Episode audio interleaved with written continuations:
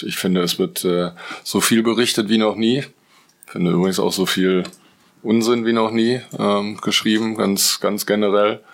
Ähm, ist für alle Fußballfans wahrscheinlich schön, für die Verantwortlichen geht so. Aber in einer Woche ist es vorbei und danach können wir uns über alles unterhalten. Exil Herr Tana. Der Podcast für Hertha-Fans innerhalb und außerhalb Berlins.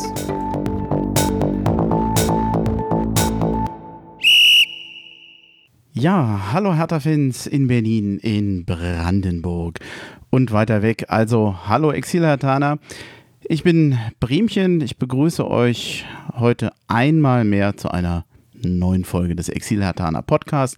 Hier aus Hessen, hier aus dem Rhein-Main-Gebiet. Ihr hört die 32. Folge, bei der es natürlich auch wieder um die Spiele gegen die Bayern und gegen den VfL Wolfsburg gehen wird. Mir heute ist am wichtigsten aber mein Gesprächspartner, der via Skype aus Belgien zugeschaltet ist. Hallo Finn. Hallo Bremchen, grüß dich. Ja, vorab schon mal vielen Dank, dass du mitmachst. Und man braucht ja doch immer ein bisschen Mut, sich da mal zu überwinden, äh, bei einem Podcast mitzumachen, gerade wenn man es noch nicht kennt. Also da vorab schon mal vielen Dank. Du bist in Belgien und wie immer würde ich es nett finden, wenn du dich so ein bisschen vorstellen könntest, weil natürlich die Frage ist, warum ist man Exil-Hertaner, warum ist man Hertha-Fan und lebt heute in Belgien? Also fangen wir vielleicht mal von vorne an. Wo bist du dann geboren und aufgewachsen und wie ging es dann weiter? Ja, also super. Erstmal vielen Dank, dass ich dabei sein darf. Äh, Freue mich total jetzt auf so die nächsten Stunde vielleicht, die wir dann auch über, die Spiele sprechen. Schauen wir mal. Ich ich äh, wohne schon seit sechs Jahren mittlerweile in Brüssel, bin aber eigentlich Berliner, komme aus Schöneberg und Wilmersdorf. Das ist so ein bisschen mein Kiez gewesen. Ähm, bin dann aber auch zum Studieren schon ins Ausland gegangen, für den Master zumindest. Habe dann mal in Paris gewohnt und dann habe ich ein Auslandssemester in Holland gemacht. Und dann war der Schritt, nochmal ins Ausland zu gehen, natürlich irgendwie nicht so ganz so groß. Und weil ich immer mal was mit Europa machen wollte, ähm, war es dann irgendwie naheliegend, dass ich nach Brüssel komme und hier in Brüssel habe ich dann angefangen, bei der Europäischen Kommission zu arbeiten, später dann auch noch als Referent für einen Abgeordneten im Europäischen Parlament und ja, der Zahn der Zeit hat dann genagt und jetzt bin ich mittlerweile hier für einen Verband tätig. Auch privat bin ich in Brüssel äh, sehr gut angekommen, würde ich sagen. Ich habe meine Frau hier kennengelernt und wir haben im November auch einen kleinen Sohn bekommen, der jetzt äh, sich noch nicht so ganz für Hertha interessiert, aber äh, ich sage mal, er darf natürlich machen, was er will in seinem Leben, aber so sanften Zwang zum Hertha-Fan-Dasein wird es schon geben. Äh, er hat jetzt auch einen Schnulli, einen Hertha-Schnulli bekommen zum Beispiel. Das ist schon mal eine gute Basis. Ist deine Frau Bel Belgierin? Nee, meine Frau ist auch Deutsche. Die arbeitet hier bei der Europäischen Kommission. Du bist, hast ja schon gesagt, du bist also ordentlich unterwegs gewesen. Ähm, zwei Fragen dazu. Ähm, erstens, ist dir das eigentlich nicht schwer gefallen, aus Berlin wegzugehen? Also da sind ja oftmals Bekannte, Freunde, Familie und äh, du scheinst auch sehr sprachaffin zu sein, denn wenn du in Frankreich studiert hast, was studiert man? Ich vermute mal auf Französisch, oder? Oder ich habe auf Englisch studiert. Hm? Genau, nein, ich habe auf Englisch studiert. Ich bin, glaube ich, leider gar nicht sprachaffin, aber äh, wie das irgendwie äh, in der äh, in, heutzutage auch in den großen Städten ist, du brauchst eben auch gar nicht mehr so viel die Sprache. Ich spreche schon Französisch, aber auch nicht so super fließend. Ähm, da kommt man eigentlich, da kommt man eigentlich recht gut hier hier zurecht, denke ich. Im Beruf, gerade in der Politik, da das ist ja international in Brüssel, vermute ich mal. Ansonsten wahrscheinlich viel über Englisch. Total. Also es ist so, dass ich hier, ähm, also im Beruf spreche entweder Deutsch oder Englisch, selten Französisch, wenn wir mit, es gibt ja auch Schwesterverbände aus den, aus den anderen Mitgliedstaaten und da gibt es natürlich auch die Franzosen, mit denen spricht man dann schon mal Französisch, aber in den, in den Meetings ist es die offizielle Sprache dann schon Englisch. Man verständigt sich hier einfach auf Englisch der Einfachheit halber. Also ich habe glaube ich, äh, Freundeskreis oder ein Freund oder Bekannten eigentlich aus jedem europäischen Mitgliedstaat, was ganz toll ist. Und äh, wenn es gäbe ja sonst einen riesengroßen Sprachwirrwarr. Und so ist es ganz klar, dass wir uns irgendwie alle auf Englisch dann irgendwann geeinigt haben. Und es ist sicherlich nicht immer das sauberste Englisch, aber äh, wir können uns zumindest verständigen. Das reicht ja. Vor allem, mhm. wenn, äh, solange er nicht wirklich mit muttersprachlichen Engländern sozusagen spricht, kommt man da eigentlich ja. ganz gut also zurecht. Auch selbst wenn man es falsch spricht die muttersprachlichen Engländer sind ja nun sowieso bald nicht mehr hier, also insofern ist das ja alles. Stimmt, da war doch was. Auch, ja, genau, da sprechen wir ja nicht drüber. Ja, naja, jetzt, jetzt scheinen sie ja wirklich zu gehen, aber hm, ja. hat, hat lange gedauert. du, wenn du in Berlin aufgewachsen bist, dann ist zwar Hertha erstmal in der Nähe, aber wie kam es denn, dass du dann wirklich, sagen wir mal, Hertha-Fan geworden bist oder würdest du dich eigentlich als Hertha-Fan bezeichnen? Also ich wollte, kann ja vielleicht generell nochmal sagen, ich hatte schon mal gehört, dass Leute gesagt haben, die nicht am Podcast teilnehmen wollen, naja, ich bin da gar nicht so ein Superfan. Du stellst da ja oftmals so Superfans vor. Also um Gottes Willen, ich, diesen Eindruck will ich überhaupt nicht erwecken. Jeder ist Hertha-Fan auf die Art und Weise, wie er will, so oft wie er will und so intensiv. Ich kenne halt einige, die gehen zu jedem Spielen hin und einige, die suchen sich halt die Spiele aus. Manche sind mit dem Herz dabei, aber gucken es doch nur zu Hause. Wie ist es, wie ist es bei dir? Wie, also, Entschuldigung, jetzt habe ich gerade die Fragen gemischt. Einerseits, wie bist du Hertha-Fan geworden und wie lebst du es? Also ich würde sagen Ups und Downs. Ich bin, ich würde mich auf jeden Fall als Hertha-Fan bezeichnen. Ich bin Hertha-Fan seit 20 Jahren, schätze ich mal. Es hat in der Grundschule eigentlich angefangen, als ich einen Klassenkamerad gehabt habe, der mich da ins Stadion geschleppt hat. Adam, schöne Grüße, falls du das irgendwie hören solltest. Wir haben seit 15 äh, Jahren keinen Kontakt mehr und äh, waren immer äh, bei Eröffnung der Tore vorm Stadion und sind dann in die Ostkurve gegangen. Äh, so hat es angefangen. Und später in der Oberschule habe ich dann auch andere Freundeskreise gehabt, mit denen ich dann ins, ins Stadion gegangen bin, dann auch eine Dauerkarte gehabt. Aber durch meine Umzüge ins Ausland gab es, gab es auch Zeiten, wo der, äh, sagen wir mal, die Bindung zu Hertha auch ein bisschen weniger geworden ist. Das ist schon so. Äh, jetzt äh, seit so zwei Jahren bin ich hier, verfolge ich das schon wieder mehr, weil es mir auch die Bindung nach Berlin äh, so ein bisschen auch noch gibt. Das Gefühl, äh, näher an dieser Stadt zu sein, die mir natürlich trotzdem sehr fehlt. Und äh, ja, jetzt gibt es natürlich auch hier Möglichkeiten, die, die Spiele immer zu gucken. Das ist auch sehr wichtig und in Zeiten von äh, Facebook und Twitter, wo das alles so vernetzt ist, ist es auch leichter, sich über diese Spiele auszutauschen. Wir sind ja nun heute allein in der Folge. Es gibt hier eben niemand anders, mit dem man sich über Härte austauschen kann. Und wenn man das nicht hat, dann ist es manchmal so, dass es eben dann auch mal Downs gibt, so, wo man sich jetzt nicht so intensiv mit jedem einzelnen Spiel beschäftigt. Hm. Kennt man den Hertha BSC in Belgien überhaupt? Du hast es eben schon erwähnt, du kannst dich eigentlich nicht mit vielen Leuten austauschen. Äh, das ist auch so ein bisschen ein Problem. Du suchst eigentlich Hertha-Fans da, aber findest nicht so richtig jemanden, um vielleicht mal ein Spiel zusammen zu gucken. Absolut. Also ich wäre riesig glücklich, wenn ich hier andere Hertha-Fans finden würde. Es gibt hier ein paar Fußballkneipen, da habe ich früher dann immer geguckt. Da musste man dann aber auch schon um 14.30 Uhr in der Kneipe sein, damit die Hertha anmachen, weil sonst hat sich eben überhaupt niemand anderes dafür interessiert. Und äh, ja, da wäre ich sehr glücklich, wenn ich andere hier finden würde. Jetzt kann man äh, irgendwie jetzt so zu Hause natürlich irgendwie auch anders gucken. Äh, interessiert sich, interessieren sich die Belgier für Hertha? Weiß ich nicht. Zweifelhaft vermutlich. Ich meine, wir haben zwei Belgier in der Mannschaft. Das wird sicherlich, und einer ist ja auch Nationalspieler, äh, das wird sicherlich auch Hertha hier mehr ins, ins Bewusstsein der Belgier gehoben haben.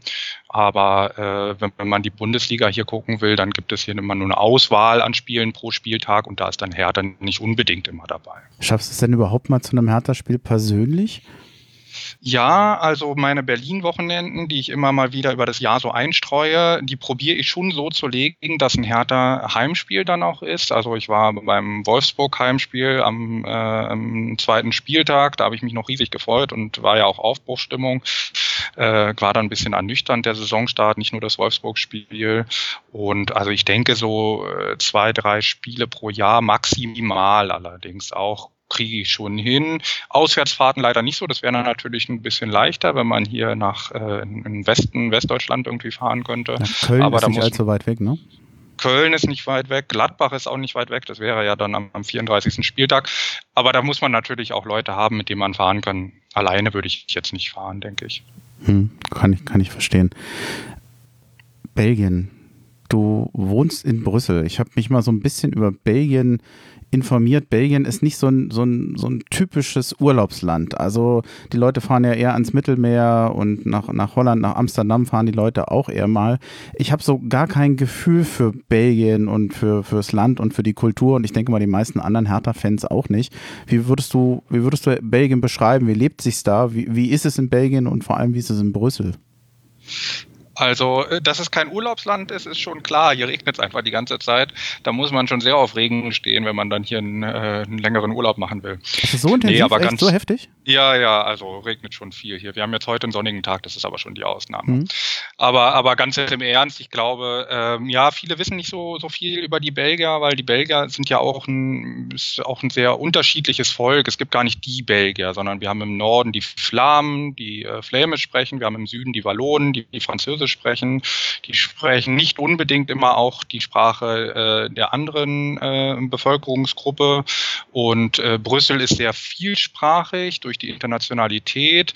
Eigentlich ist es offiziell zweisprachig, also äh, Flämisch und Französisch. Das führt dann dazu, dass überall bei jeder U-Bahn-Station beispielsweise immer auf beiden Sprachen die Straße angesagt wird oder so. Und deswegen nimmt man es vielleicht häufig nicht so als, als ein Land wahr. Außerdem ist es natürlich auch einfach ein, ein kleines Land, worüber man dann vielleicht nicht so viel über die Kultur weiß. Ich glaube, was jeder über Belgien weiß, sind äh, Pommes, Bier und Schokolade. Das sind hier die großen, größten Exportschlager und nicht die schlechteste äh, Mischung, die, die man haben kann. Nein, absolut. Also es kommt allerdings auch echt drauf an, wie lange du hier lebst. Denn wenn du sechs Jahre lang hier lebst, dann ist das auch die größte Gefahr. Ne? Also okay. äh, das kann man sehen, wie man will. Ansonsten, nee, die Belgier an sich, wie ist der Belgier? Ich glaube, er ist schon laid back, würde ich sagen. Also manchmal habe ich das Gefühl, hier werden Sachen erst gemacht, bevor sie diskutiert werden und bevor man guckt, ob es funktioniert. Es führt nicht immer zu optimalen Ergebnissen. Manchmal ist hier alles auch ein bisschen sehr chaotisch. Das hat so, äh, das ist auch sympathisch zwischenzeitlich, aber ähm, führt eben zum Beispiel auch darum, dass nicht immer alles so, so gut funktioniert. Also die U-Bahn fährt hier nicht in bestimmte Stadtteile, weil man so zerstritten ist zum Beispiel. Und man sieht es so im Alltag. Ja. Tatsächlich? Ja, ja, das gibt es leider. Ja, ja, also. Oh, das hätte ich nicht gedacht, dass das so intensiv ist. Ähm, ich ja, ich glaube, hm? momentan ist ja auch die Regierungsbildung, das ist vielleicht auch noch interessant im Gange. Die, letztes Jahr war zur, um, zur Europa, war ja die Europawahl am gleichen Tag, hat auch Belgien eine neue Regierung gewählt. Die haben aber seitdem immer noch keine Regierung, weil die sich so lange nicht einigen können, weil so viele unterschiedliche Bevölkerungsgruppen und, und Sprachgruppen da miteinander vereinigt werden müssen. Ich glaube, der Rekord äh, der Nichtregierungsbildung in Belgien liegt bei 541 Tagen. Das ist dann schon viel. Da, wow. Ja. Du hast eben erwähnt, die Flamen und die, die Wallonen, da ist wahrscheinlich bei dem einen oder anderen noch ein bisschen verbunden äh, ein anderes Lebensgefühl. Ich ähm, habe mir mal sagen lassen, dass, dass der französische Teil ein bisschen ja, entspannter ist, gerne, gerne lebt, währenddessen der, sagen wir mal, etwas niederländisch orientierte Teil doch ein bisschen deutscher ist, wo Arbeit ein bisschen wichtiger ist, wo ja so, die so ein bisschen deutscher sich anfühlen. Also das ist ja auch eine, eine Mental, nicht nur eine Sprachfrage, sondern wahrscheinlich auch eine Mentalitätsfrage. Und es gibt in Ostbelgien auch ein kleines deutsches Sprachgebiet, ich glaube rund um Eupen, da wird Deutsch gesprochen gesprochen. Genau, die haben so einen äh, rheinischen Akzent, das ist ganz lustig. Äh, äh, genau, die, die kleine äh, deutschsprachige Gemeinde in Belgien ist ja offiziell dreisprachig sogar, französisch, flämisch und deutschsprachig ja, den unterschiedlichen Mentalitäten, die sieht man schon. Man sieht es ehrlich, ich habe das Gefühl, man sieht es an der Kleidung sogar der Leute.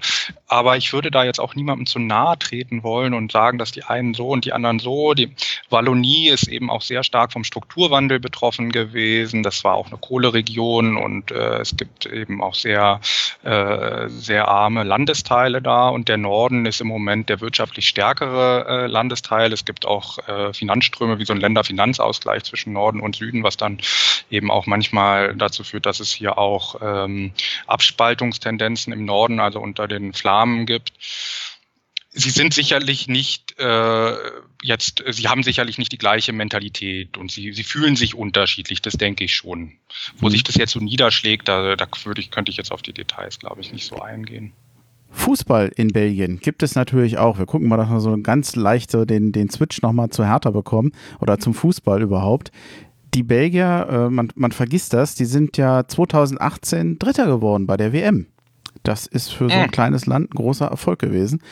Dann gibt es natürlich vor allem auch durchaus erfolgreiche belgische Mannschaften. Der äh, Ligabetrieb in, in Belgien ist einer der ältesten der Welt. Der wird seit 1895 ausgetragen. Ja, ich habe es nachgelesen, ich habe es nachgeguckt, ich habe es mir aufgeschrieben, ich gebe es zu. Ich hätte es auch nicht, ich, ich hätte auch nicht gewusst, ich wusste es auch nicht. Ja. Und Rekordmeister sind Anderlecht, FC Brügge und Standard Lüttich. Wobei ich zugeben muss, mir war noch nicht mal richtig klar, wo Anderlecht genau liegt oder wie das zu verorten ist. Du hast es mir vorhin im Vorgespräch nochmal gesagt. Klär mich nochmal auf, weil ich glaube, viele, viele anderen wissen das auch nicht unbedingt sicher. Ja, genau. Also Anderlecht ist einfach ein Stadtteil von Brüssel. Äh, Brüssel ist insgesamt eine sehr kleine Gemeinde eigentlich nur. Wenn man von Brüssel spricht, dann spricht man, glaube ich, eher von dem Großraum Brüssel, äh, der dann eben so zusammengefasst ist zu einer Stadt. Das eine wächst ins andere über, aber äh, sie technisch ist es wahrscheinlich dann schon wie eine eigene äh, Gemeinde zu sehen. Also meine Adresse beispielsweise, da steht auch nicht Brüssel drauf, sondern da steht Excel drauf. Aber jeder, der hier wohnen würde, Excel als Stadtteil von, von Brüssel betrachten. Und so ist es bei Anderlecht eben auch. Du warst schon mal beim Spiel vom RSC Anderlecht, obwohl es jetzt nicht dein Lieblingsverein ist oder der Verein, wo du am meisten hingehst. Nee, Oder genau, ich war schon hingehst. mal beim ja, genau, nee, natürlich, klar, wenn man nicht so häufig zu Hertha gehen kann, dann muss man sich Alternativen suchen. Bei RSC Anderlecht war ich schon im, beim Ligaspiel. Äh, ist schon, also macht auch großen Spaß. Man hat, man hat keine Laufbahn zum Beispiel, also man ist sehr nah am Spielgestehen dran.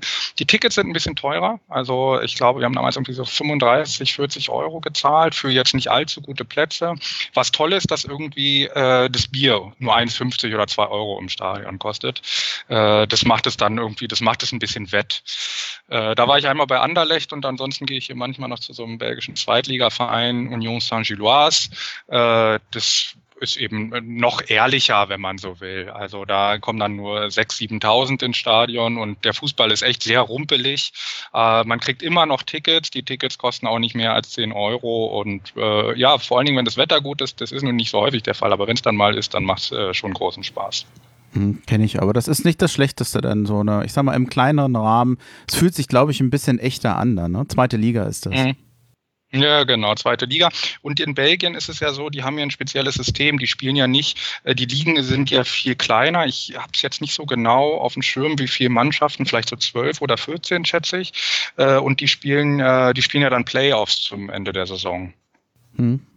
Also die spielen nicht, äh, die spielen nicht, äh, die spielen zweimal gegen jedes Team, Hin- und Rückspiel, das ist schon so, aber dann gibt es Playoffs, dann gibt es die zweite Hälfte der Saison, der fängt jetzt nach der Winterpause an und da gibt es auch ein kompliziertes Verrechnungssystem mit den Punkten, die man aus der ersten Hälfte der Saison hat, die man dann mit rüber in die zweite Hälfte nimmt. Also da gibt es einen Wikipedia-Artikel dazu, der ist relativ lang und den muss man dann auch verstehen wollen, aber ist ein bisschen anderes System als in der Bundesliga. Ganz ehrlich, ich bin froh, dass wir so ein System nicht haben. Ich bin überhaupt gar kein Fan von Playoffs. Ich finde die Bundesliga Bundesliga mit dem System, Hinspiel, Rückspiel, so wie sie ist, will, will ich gar nichts dran ändern. Ich hoffe, wir, wir fangen das nicht auch mal an. Nein, das hoffe ich auch. Ich meine, bei den Relegationsspielen hat man natürlich schon so äh, Entscheidungsspiele, die äh, über echte Himmel und Hölle entscheiden können. Und da gab es ja auch sehr bittere Spieler für die einen oder andere Teams. Also HSV hat sich ja auch mehrfach noch echt, äh, sind ja wirklich von der Schippe gesprungen mit sehr viel Glück, ne? Ein paar Mal zumindest. Du hattest eben schon erwähnt, wir haben ja durchaus äh, von Hertha BSC aus sowieso einen Bezug zu Belgien. Äh, Luke Bacchio und Boyata kommen aus Belgien. Äh, ich musste auch nochmal direkt, na, mir war das auch nicht mehr so präsent. Ich hatte überlegt, ob es deswegen vielleicht doch härter eher mal äh, sozusagen im Fokus ist bei den Belgern, aber du hast ja eben schon erläutert, also bestenfalls am Rande. Genau, ich, also ich hätte es noch nicht mitbekommen, muss ich sagen. Also Boyata, ähm, ich finde, er spielt bei uns äh, bisher echt eine bombastische Saison und äh, das wird auch dem belgischen Nationaltrainer nicht ganz, ähm, ähm, also das wird ihm auch aufgefallen sein und äh, so denke ich, werden dann auch seine Nationalmannschaftschancen dann auch steigen und das wird dann vielleicht das Interesse an der Hertha wieder wecken. Ich glaube, der Duke Bacchio ist, der ist ein U21-Nationalspieler, äh, aber wenn spielt ja nun auch äh, recht stark, der würde das hat sicherlich auch Ambitionen, mal in die nationalmannschaft zu kommen. Ja. Ein Pünktchen hätte ich noch, den würde ich noch ganz gerne fragen wollen. Und dann haben wir das sozusagen in puncto Selbstvorstellung, glaube ich, dann auch die, die wichtigsten Sachen eigentlich durch. Hast du ein Lieblingsspiel mit Hertha BSC oder ein Spiel, was genau gegenteilig war?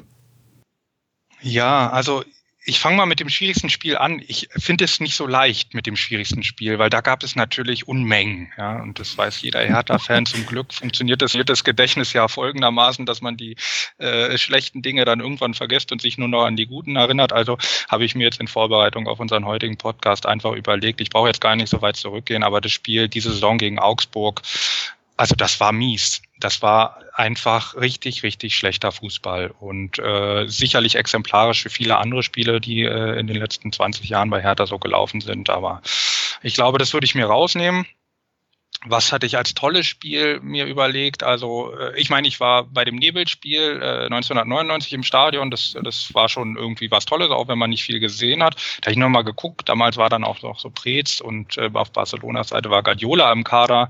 Äh, das waren schon noch andere Zeiten.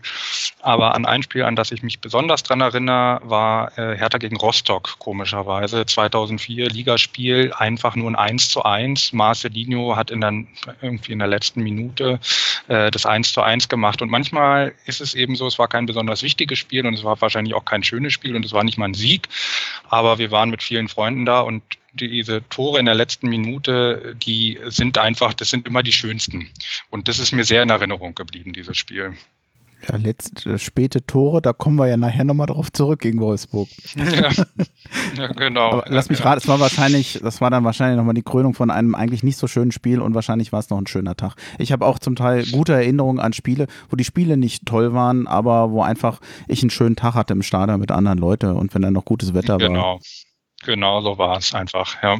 Ja, nee, dann danke erstmal. Ähm, habe ich dich ein bisschen ausgequetscht. Ich hoffe, es ging. Ja, wunderbar. Hat mich gefreut. Kommen wir zum Spiel gegen die Bayern.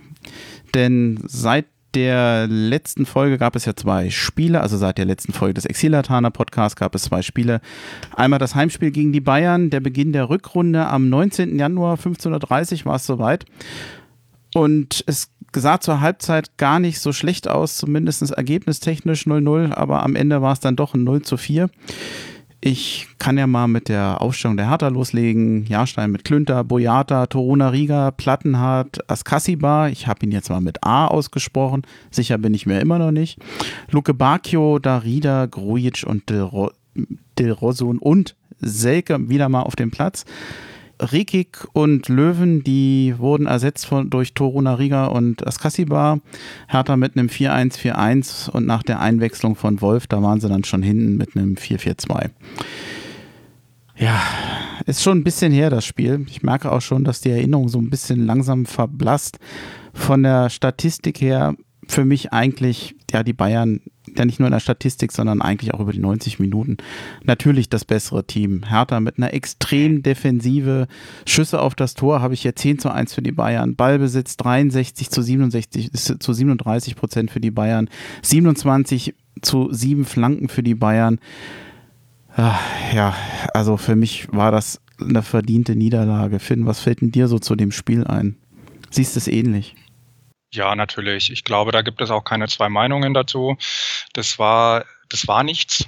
Aber wir haben auch gegen Bayern gespielt und ich glaube, es ist klar, dass die Bayern wirklich mindestens eine Nummer zu groß sind.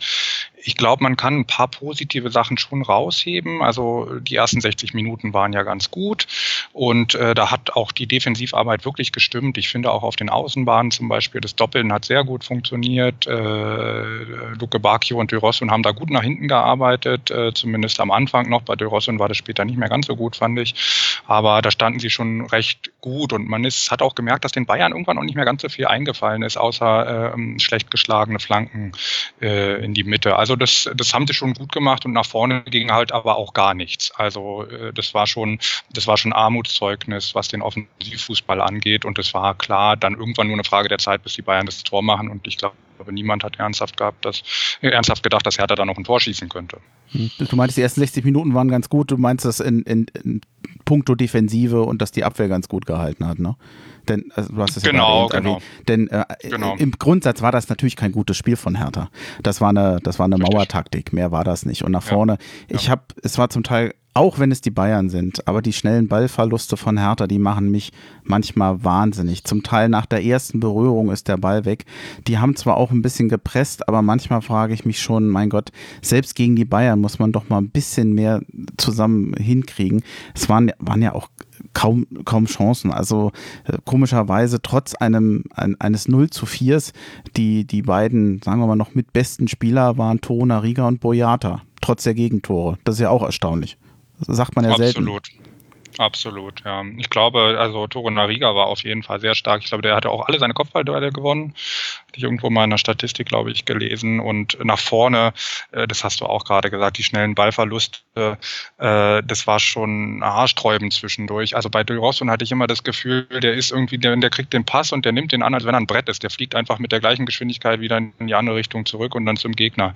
Also da ging wirklich echt wenig. Und da ist aus diesen äh, Gegenkontern, die dann die Bayern äh, starten konnten, ist zum Glück nie was passiert. Deswegen ist es nicht, nicht so aufgefallen vielleicht. Aber es hat uns gleichzeitig natürlich auch jede Chance geraubt, irgendwie nach vorne was zu machen.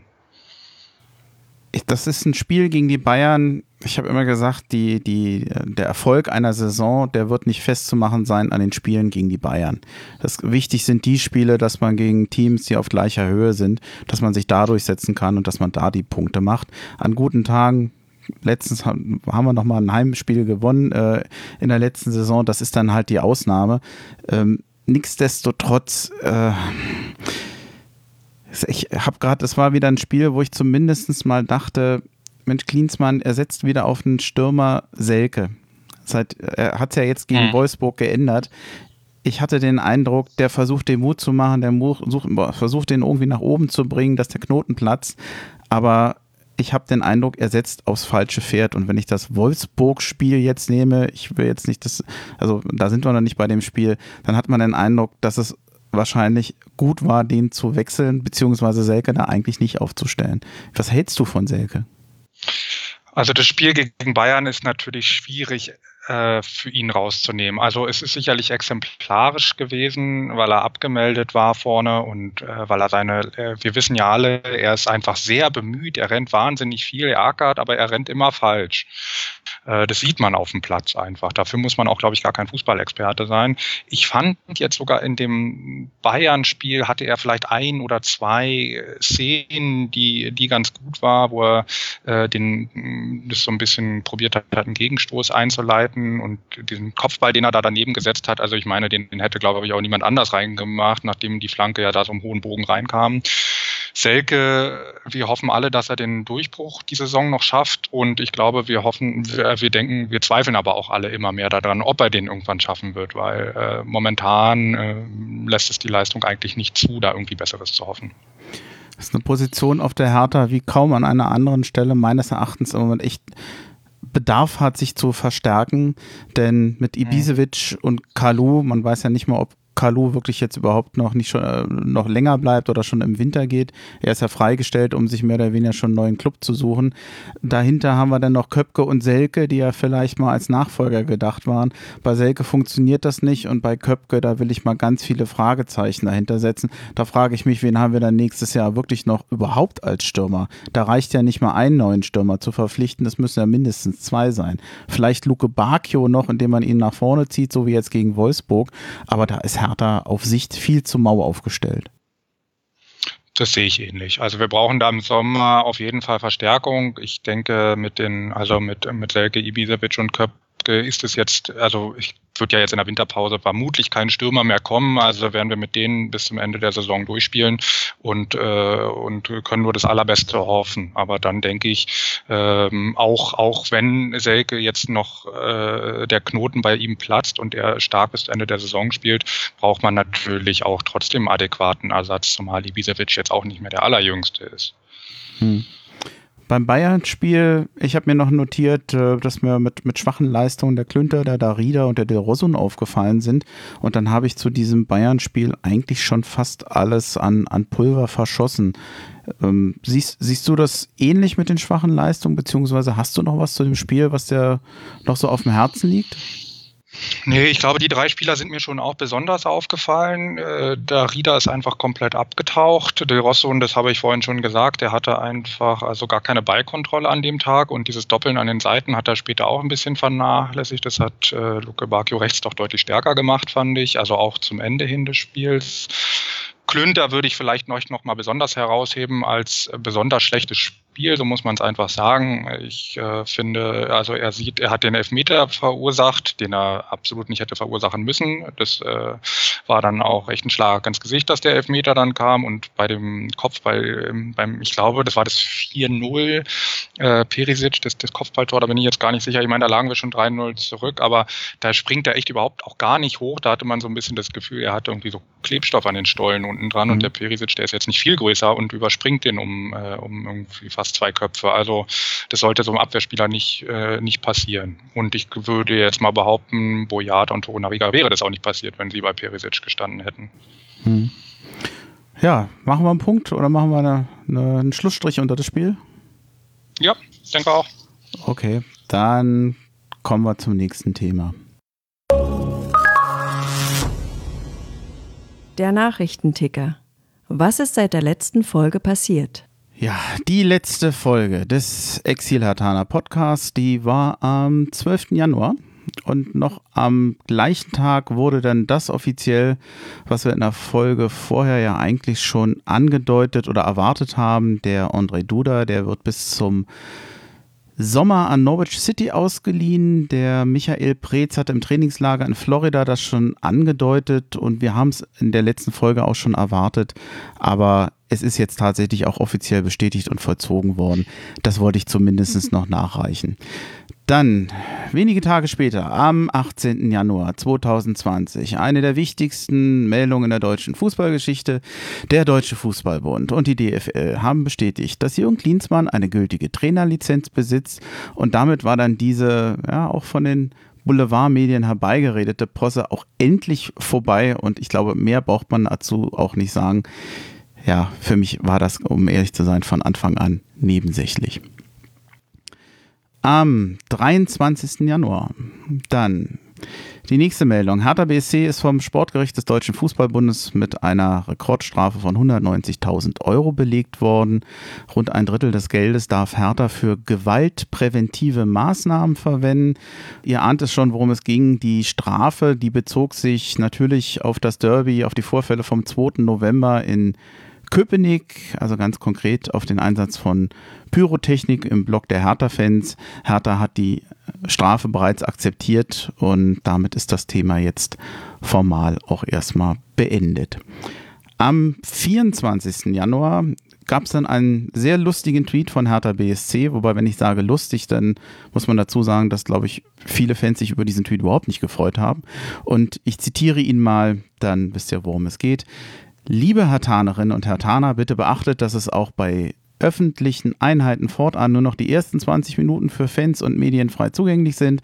Außerdem kann es jederzeit zu kurzfristigen Veränderungen des Trainingsplans kommen wenn sich das durchgesetzt hätte, das wäre, glaube ich, sehr unschön für die meisten Fans gewesen, denn mal eben für 20 Minuten zum Training, also wenn ich in Marlow wohne, dann möchte ich da nicht unbedingt für 20 Minuten hinfahren.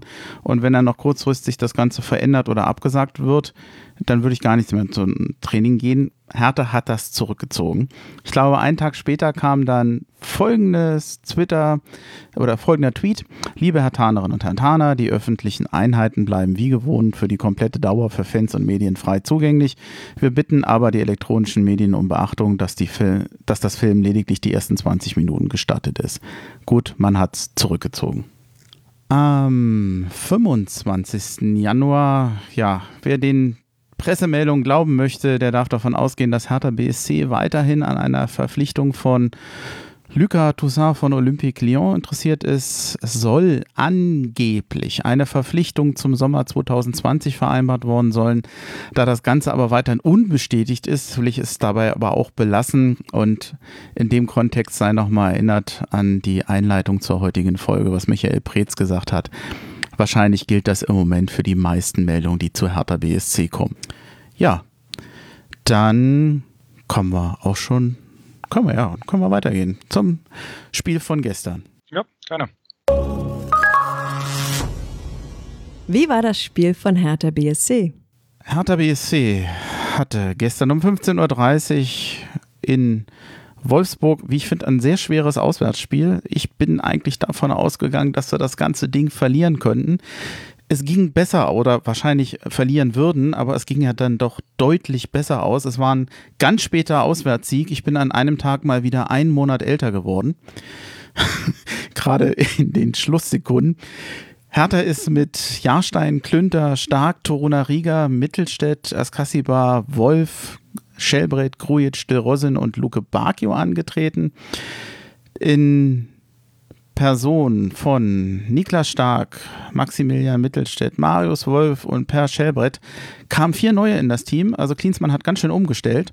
Und dafür blieben dann Plattenhardt und David Selke auf der Bank. Boyata ist ja gesperrt, hatte seine fünfte gelbe Karte bekommen und Darida und Karim Rekik, die fehlten. Rekik wohl, weil er noch muskuläre Probleme hatte. Der Darida ist wohl erkältet gewesen und ganz nebenbei auch Arne Meyer fehlt da noch. Der ist zwar im Prinzip schon wieder im Training, aber Klinsmann nannte es, der ist noch im Aufbautraining. Also da wird es noch ein bisschen dauern, bis wir den sehen. Schiedsrichter war Markus Schmidt.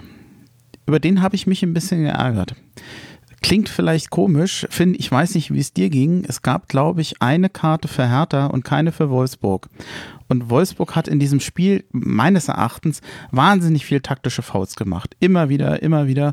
Und äh, da habe ich nicht so ganz verstanden, da hat er sehr viel durchgehen lassen, denn da hatte ich den Eindruck, dass Wolfsburg diese, diese taktischen Fouls schon in der eigenen Hälfte nutzt, um ganz viele Konter zu unterbinden.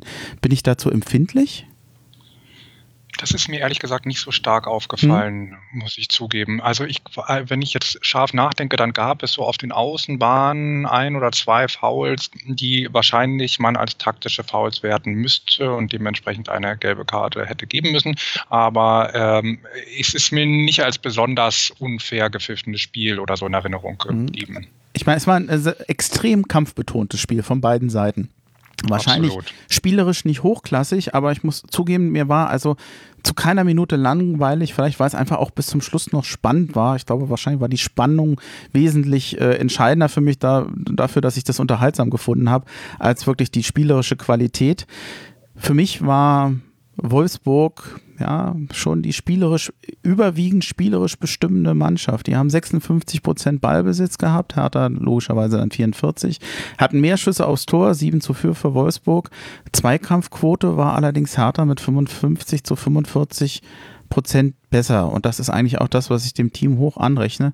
Ich finde, vom Einsatz her hat Hertha nicht nur in der ersten Halbzeit, sondern über das ganze Spiel ein richtig gutes Spiel gemacht. Hertha hat sich in dieses Spiel reingekämpft und das war eigentlich das, was mich so ein bisschen ermutigt hat in Relation zum Bayern-Spiel.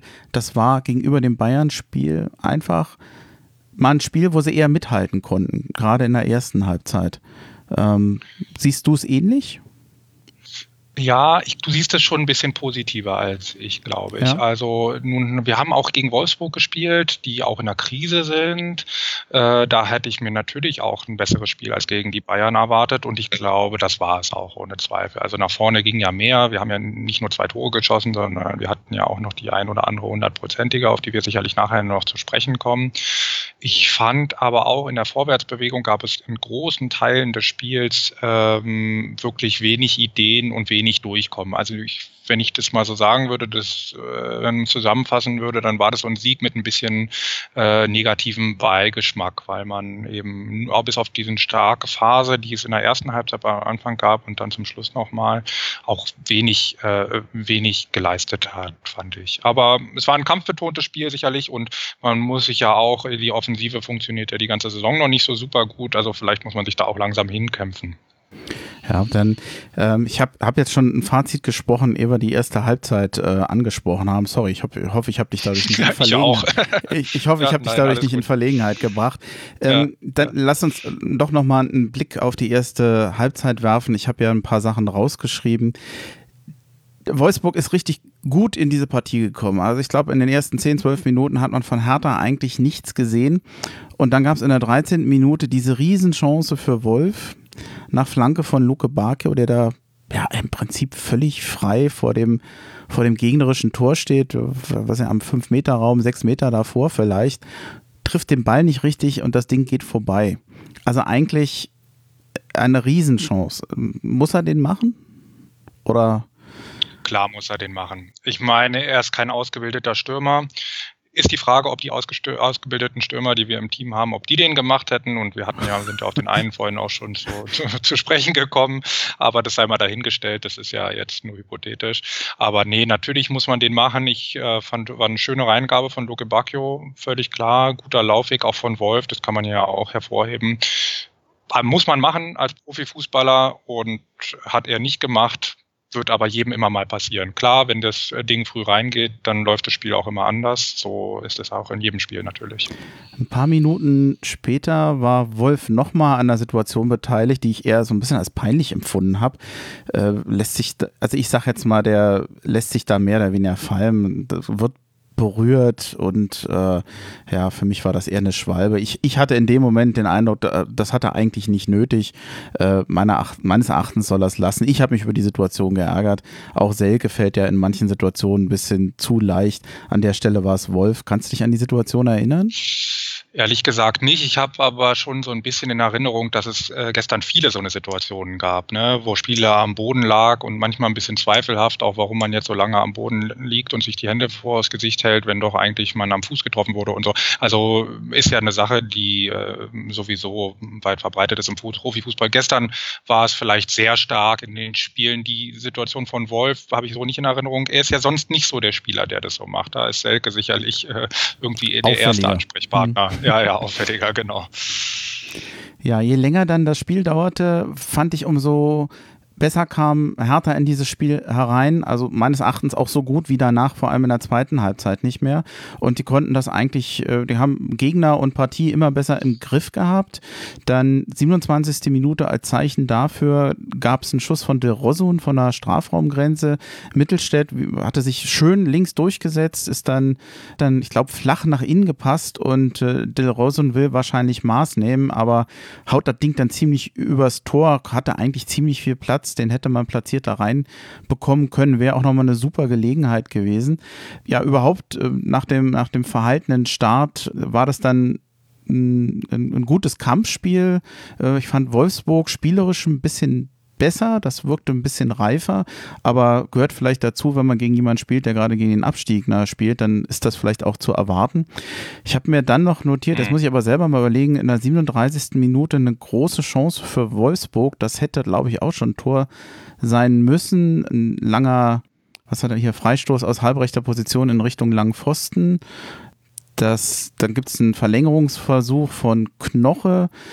Das funktioniert aber nicht und der Gila Vogie bekommt dann den, den Nachschuss. Das geht aber auch nur ganz knapp daneben. Also da waren einige Chancen, nicht nur in der ersten Halbzeit, auch im, in der zweiten, wo ich sagen muss, wenn Wolfsburg da effektiver gespielt hätte, wenn manchmal nicht Jahrstein so toll gehalten hätte, dann hätte das ein Sieg für Wolfsburg sein können und Hertha hätte sich nicht beschweren dürfen. Und wahrscheinlich ist das das, was du eben auch schon meintest. Bei aller Freude über den Sieg, mhm. es war auch glücklich. Hertha hatte das Quäntchen Glück, dass mhm. die Wolfsburger ihre Chancen und ihre Überlegenheit in Teilen des Spiels nicht so ausgenutzt haben für Tore denke auch. Also Hertha hatte schon auch die, die Chance von Del Rosso, als der auch gerade angesprochen, Hertha hatte, denke ich, schon eine, eine, eine ganz starke Phase von, von etwa zehn Minuten äh, in der ersten Halbzeit und äh, das sind wahrscheinlich so, die wurde wahrscheinlich so äh, begonnen mit dieser Wolf-Chance und äh, endete dann vielleicht mit der Del Rosso-Chance, äh, die er natürlich auch auf jeden Fall aufs Tor platzieren muss. Also er ist ganz frei, ist unbedrängt. Äh, mir völlig unklar, wie man den so verziehen kann.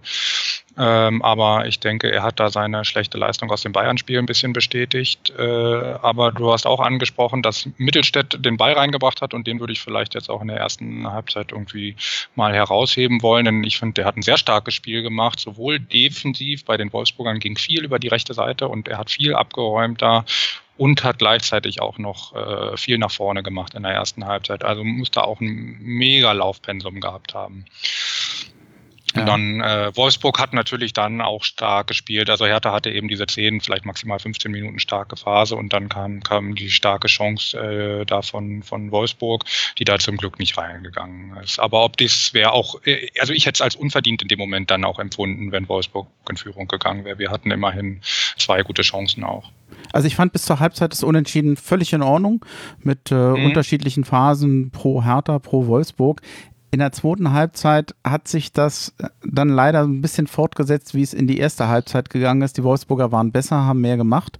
In der 52. Minute Riesenchance für Steffen, der da alleine auf den Jahrstein zugeht. Auch der Nachschuss von Weghorst ging dann zum Glück aber nicht rein die Wolfsburger blieben aktiv, aber lustigerweise in der Situation oder im Moment des Ballbesitzes, wo ich eigentlich den Eindruck hatte, das ist gar nicht so gefährlich. Da kommt so eine Flanke von den, von den Wolfsburgern in den, in den Strafraum und Weghaus, der taucht eigentlich unter dem Ball ab, irritiert mhm. dadurch Jahrstein und das Ding geht dann merkwürdigerweise irgendwie ins, ins lange Eck. Ich habe noch, ich habe mir hier aufgeschrieben, was für ein Gurkentor. Und viele haben gesagt oder sich aufgeregt, dass das abseits gewesen sein soll. Unter dem Motto, das hätte man ja bei Selke bei einer ähnlichen Situation ja auch schon abgepfiffen, aber ich muss ganz ehrlich sagen, dass äh, ich weiß nicht, ob die Diskussion weiterhilft. Da hat Wolfsburg letztendlich, das ist ja nicht die Regelschuld gewesen. Ich finde, das muss man nicht als Abseits geben und Hertha hat letztendlich in dieser Phase einfach schlechter, schlechter gespielt und irgendwie lag das Tor für Wolfsburg doch da auch in der Luft. Hertha hat in dem Moment zu wenig gemacht. Sehe seh ich auch so. Also Hertha ist echt schlecht aus der Kabine gekommen. Es war gegen Bayern ja dann auch schon so ein bisschen so. Da äh, frage ich mich immer, Cleansey soll auch so tolle Ansprachen halten, also in der Halbzeit offensichtlich nicht. Und äh, ich meine, das Tor, das 1 zu 0 durch Mimedi, äh, das war schon eine starke Aktion von dem Wichhorst, fand ich. Also in dem Moment so zu schalten und vielleicht war er dann die Hand im Abseits oder so. Ich kenne die Regeln nicht so genau, muss ich zugeben, aber das muss man vielleicht auch anerkennen, dass es ein, ein schöner Stürmertrick war. Also, äh, und ich denke zu dem Zeitpunkt auch verdient gewesen. Das, das kann man schon sagen. Nicht, dass Wolfsburg besonders attraktiven Fußball gespielt hätte oder so, aber äh, Hertha hatte sich zu der Zeit eben auch komplett rausgenommen. Ich und da, nach diesem Tor war ich dann auch, da war ich schon ein bisschen bedient, muss ich zugeben. Da dachte ich, bei der schwachen Offensivleistung an dem Tag wird, Hertha keine Chance mehr haben, noch ein Tor zu machen. Da, äh, da war ich völlig desillusioniert und dachte, äh, das wird nichts mehr. Da habe ich schon böse Tweets verfasst, die ich dann zum Glück nie abgeschickt habe.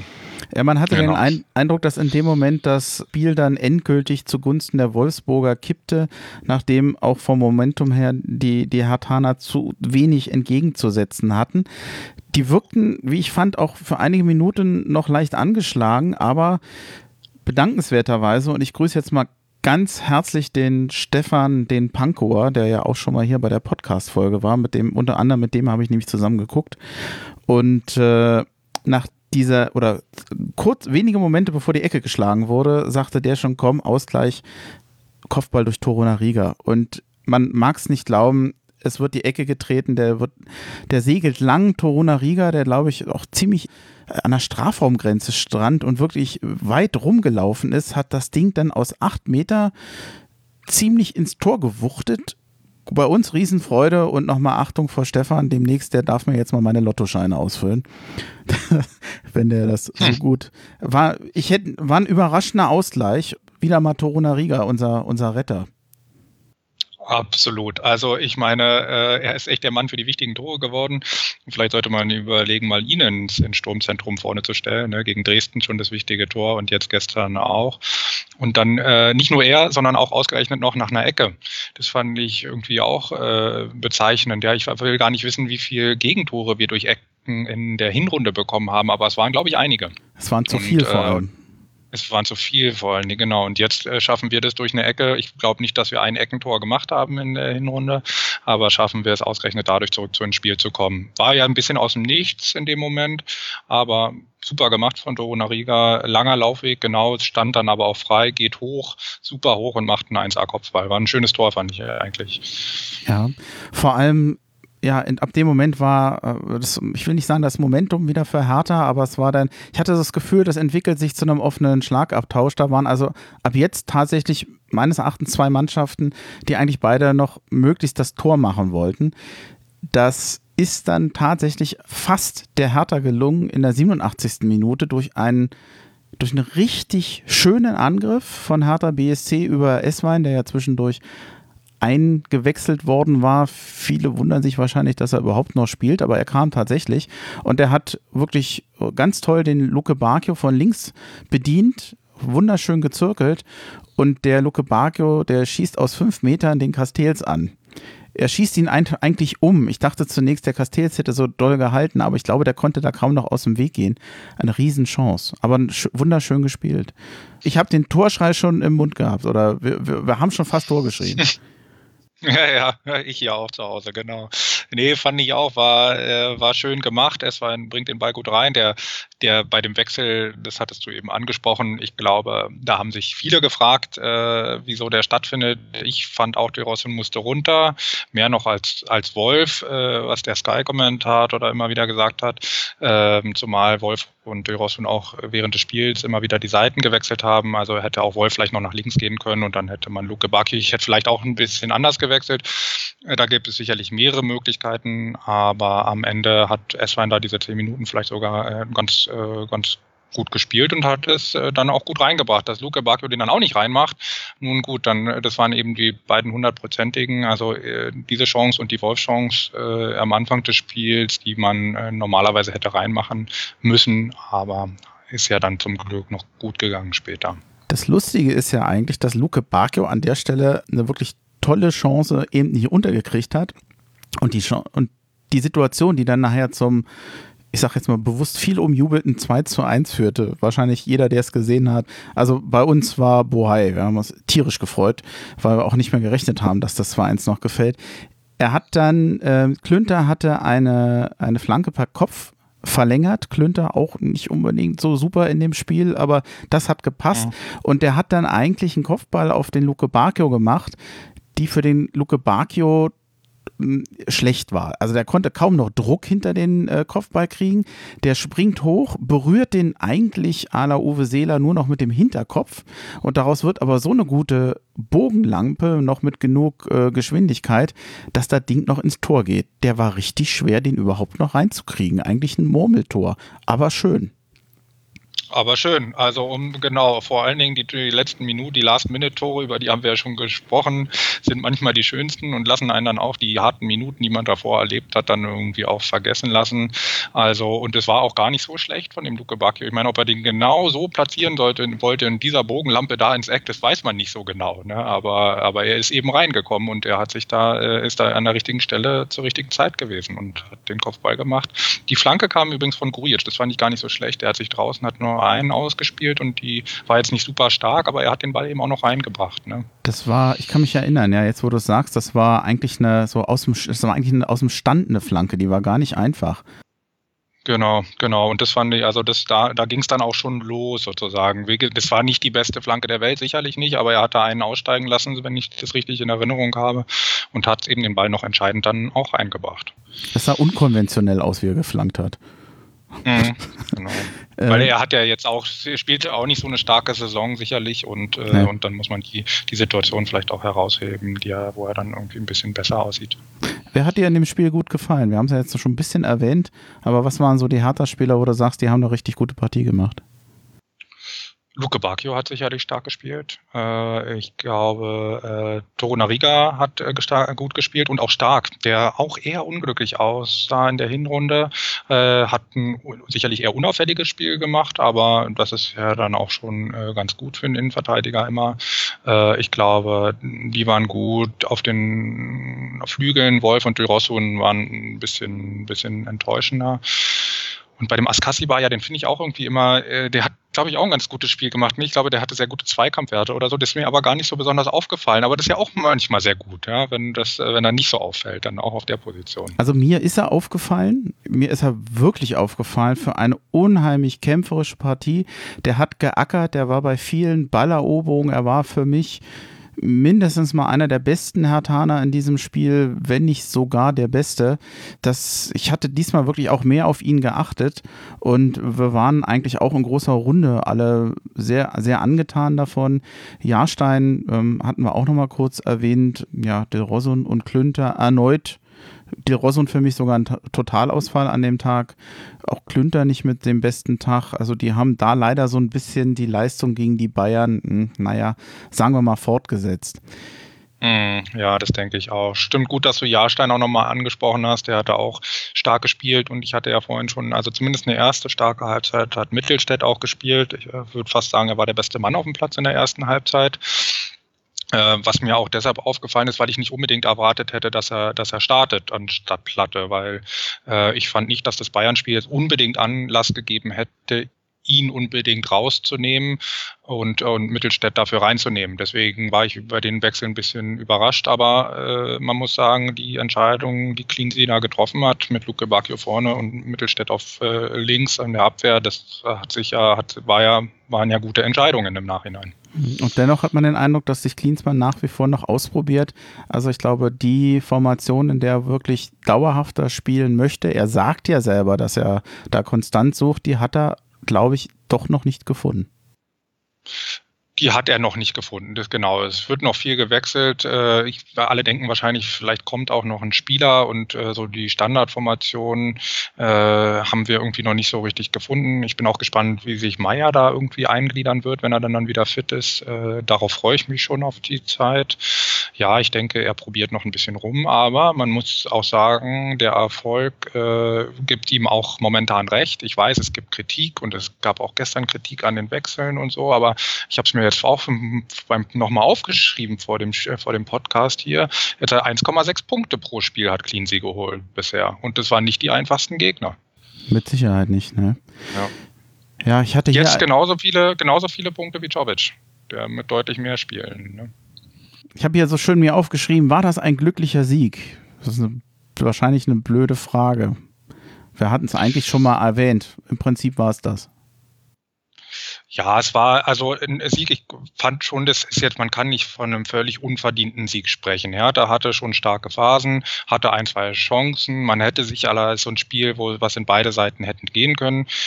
Ich hatte zwischenzeitlich eben ein bisschen Frustration, äh, ob der Angriffsbemühungen, äh, der kläglichen Angriffsbemühungen der Hertha, das muss ich schon zugeben. Also ich hatte mir halt bei dem Tweet eben rausgesch äh, rausgeschrieben, äh, Hertha spielt wie die Dementoren aus Harry Potter. Ich weiß nicht, ob du die kennst, die saugen so das ganze Glück auf, ja, das ganze Fußballglück. Aber das war vielleicht auch so, da war ich sehr sauer in dem Moment. Ja, und habe ich dann nie abgeschickt. Aber, Schöne ähm, Interpretation, ähm, ja. ja.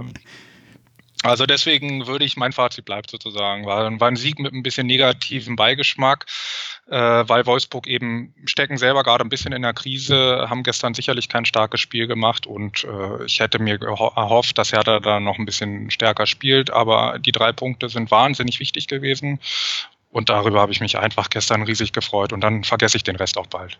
Ja. Ich habe den Eindruck, dass da gestern vielleicht nicht die aktivere Mannschaft gewonnen hat, aber auf jeden Fall die effektivere Mannschaft. Der Schellbrett sprach von einem Kampfsieg. Vielleicht bringt, fasst es das ganz gut zusammen. Das war es ja. wohl auch. Super. Dann, wenn ich auf meine Notizen hier gucke, dann habe ich eigentlich nichts mehr, was man noch groß ansprechen kann für dieses Spiel. Außer, dass ich mich tierisch freue, dass es ein Sieg geworden ist und dass das unheimlich hilft, der Hertha. Ja, absolut. Also es war einfach, ja, ich sag ja, das war einfach ein geiles Gefühl gestern nach dem Spiel und das ist, äh, das hat einem nicht das Wochenende versaut, war super. Ja.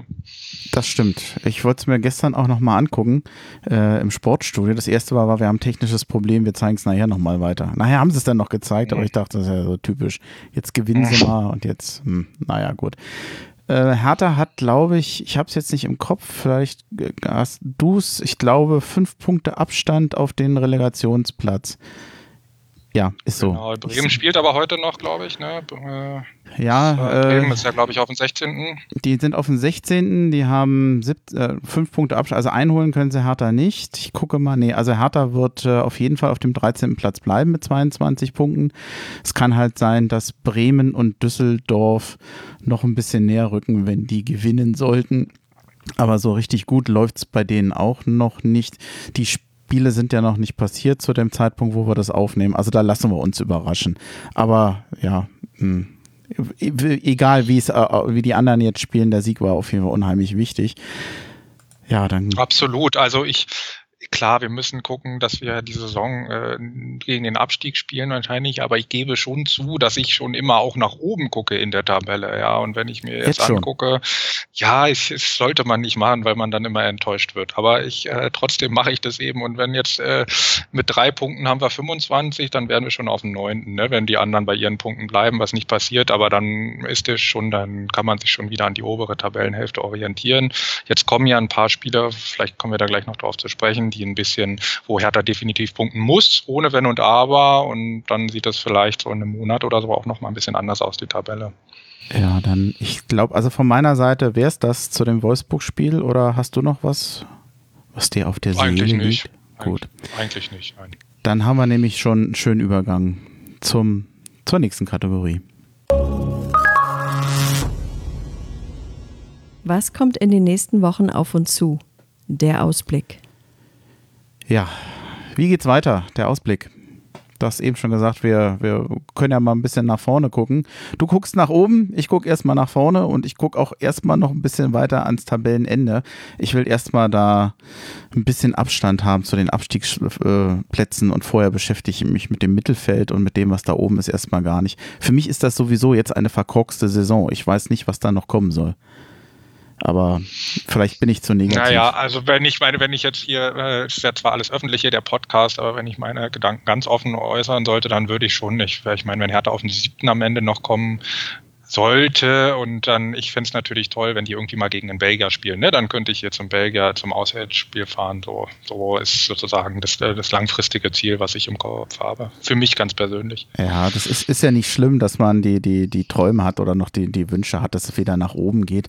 Aber ich habe immer so ein bisschen Angst. Es hat schon andere Clubs gegeben, die auch gesagt haben, ach, mit dem Kader, da kann man doch nicht absteigen. Das haben sie in Stuttgart gedacht, das haben sie in Hannover gedacht, das haben sie in Hamburg gedacht und äh, nachher ist es dann doch passiert. Also bin ich da erstmal Haben sie bei vorsichtig. uns auch gedacht schon mal, ne? Ja, eben, war bei uns auch schon mal. Insofern, nee, da warte ich erstmal ab und ehre nochmal die Zeit unter Dardai. Dieses Wort Mittelmaß ist ja lange immer so als Schimpfwort ja, tituliert worden, weil den meisten die Perspektive fehlte. Aber ich muss sagen, für meinen Blutdruck war das durchaus entspannender. Ich mag Abstiegskampf nicht. Und äh, da ist mir dann dieses ruhige Fahrwasser im Mittelfeld dann auch, das weiß ich das manchmal auch ein bisschen zu schätzen. Auch Ja. wenn im Moment natürlich die Ziele andere sind. Am Freitag, den 31. Januar, ja, geht's weiter. Hertha spielt zu Hause gegen eine Mannschaft aus Gelsenkirchen. Anpfiff ist um 20.30 Uhr, es ist der 20. Spieltag. Einfacher ist das auch nicht. Das, ich weiß nicht, wie. ich denke, wie ja, also ich, ich, ich, das Spiel wurde ja netterweise, das Spiel gegen Gladbach wurde ja netterweise im Öffentlich-Rechtlichen übertragen. Das konnte ich hier, ich kann nämlich hier ja auch ARD und ZDF empfange ich hier. Das konnte ich also gucken. Äh, da hat, fand ich, Schalke schon einen starken Auftritt hingelegt. Und da habe ich mir schon ein bisschen Sorgen gemacht, weil ich glaube, das DFB-Pokalspiel ist, glaube dann direkt danach unter der Woche, oder? Ja. Das, wenn ich mich, ja. Also da habe ich mir schon ein bisschen Sorgen gemacht. Jetzt haben sie ja gestern 5-0 gegen die Bayern äh, verloren. Und ich sag mal, wir haben ja nur 4-0 verloren. Ne? Also erster Gedanke gewesen, ja. Damit sind wir ja dann wohl Favorit für das Spiel. Genau, ja, ja. Und dann spielen wir noch zu Hause, also kann man da schon ein bisschen mit breiterer Brust antreten. Nein, aber ganz im Ernst, also das werden, werden zwei sehr, sehr schwierige Spiele, das ist klar. Und ähm, äh, Schalke wird äh, trotz äh, der Niederlage gestern gegen Bayern, wo ich nicht genau weiß, wie das Spiel verlaufen ist, aber ich glaube, Schalke wird auch eine starke Rückrunde spielen und ähm, die werden auch probieren, dann noch unter die ersten vier zu kommen. Auf jeden Fall, ich glaube, jetzt sind sie ja gerade Fünfter, ne? Ja, genau. Ja, Moment, ich kann mal gucken. Ja, Fünfter mit 33 Punkten. Stand jetzt das Spiel von Leverkusen kann das noch ändern. Hm.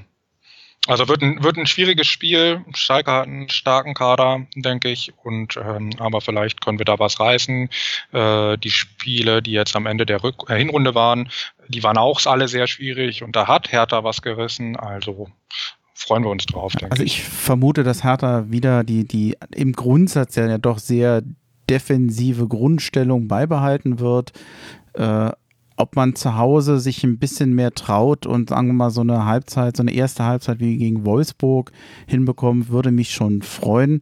Äh, ich hoffe nur einfach, dass es nicht wieder so eine Abwehrschlacht wird, wie sie ja teilweise gegen Gladbach mhm. und auch gegen, gegen Leverkusen schon der Fall war. Das ist ja auch nicht so schön anzugucken. Wenn es denn, ja, ich weiß nicht, also dass du zumindest punkten wäre super. Du hast es erwähnt, das DFB-Pokalspiel am 4.2. 20.45 Uhr in Gelsenkirchen. Ein schweres Pokalspiel im Ruhrpott. Hätte man, also glückslos ist anders. Was wäre dir denn wichtiger, wo sie gewinnen? Bundesliga oder Pokal? Ich weiß, das ist eine gemeine Frage. Wenn es dir aussuchen könntest. Oh, ich glaube, wenn ich es mir aussuchen könnte, dann will ich im Pokal gewinnen. Dies ist, äh, das ist eben K.O. im Pokal und äh, den, die Niederlage gegen Schalke können wir jetzt verkraften. Ähm, also in der Liga meine ich, wenn wir, wie gesagt, danach, glaube ich, kommen relativ erträgliche Gegner. Ne? Da kommt dann irgendwie Mainz und Köln und also da, wenn wir da die Punkte dann wieder rausholen, ja, wenn ich es mir aussuchen müsste, dann würde ich so rumwählen. Okay. Am 8.2. geht es dann zu Hause gegen Mainz weiter, Heimspiel, wo man mit Sicherheit drei Punkte haben möchte, wahrscheinlich sogar muss. Und das Transferfenster, das also will ich nicht vergessen, am, nochmal, das Transferfenster, das will ich nicht vergessen, endet am 31. Januar.